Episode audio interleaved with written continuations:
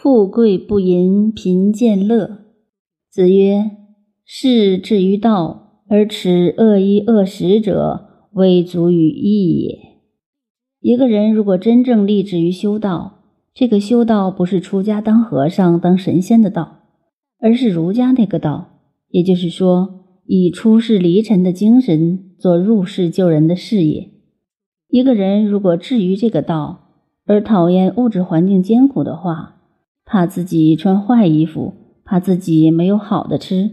换句话说，立志于修道的人而贪图享受，就没有什么可谈的了，因为他的心智已经被物质的欲望分占了。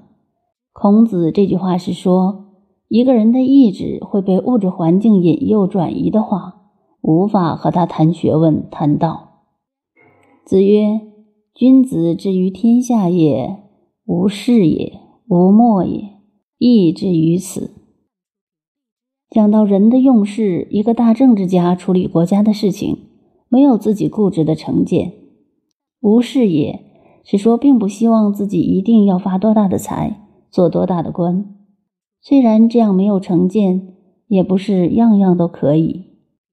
无莫也就是有所为，有所不为。那么应该走哪条路呢？义之于彼，义就是人的用。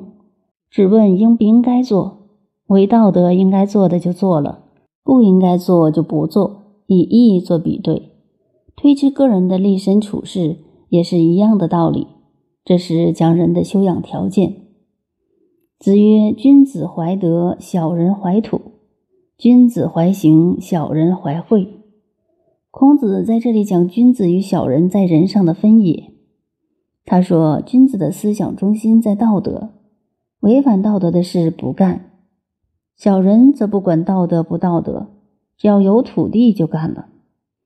古时的土地相当现在的财富，有钱就是好的。小人想念的都是财富利益。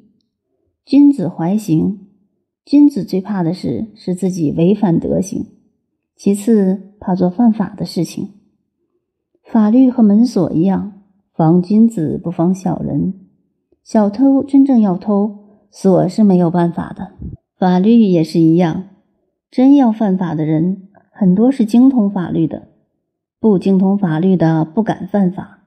所以要有道德做基础，才能补救法律之不足。因此，君子是怀畏刑法，小人只是怀思福慧。处处讲厉害，只要有好处就干了。中国过去商场上有句话：“杀头的生意有人做，失本的生意没有人做。”就是这个道理。这里孔子是说明仁义之道，但说起来很容易，真正的修养却很难做到。因此，下面补充一句：“子曰：‘放于利而行多怨。’这个‘放’就是开展放任。”一个人基于利害而做人做事，最后招来的是怨怼。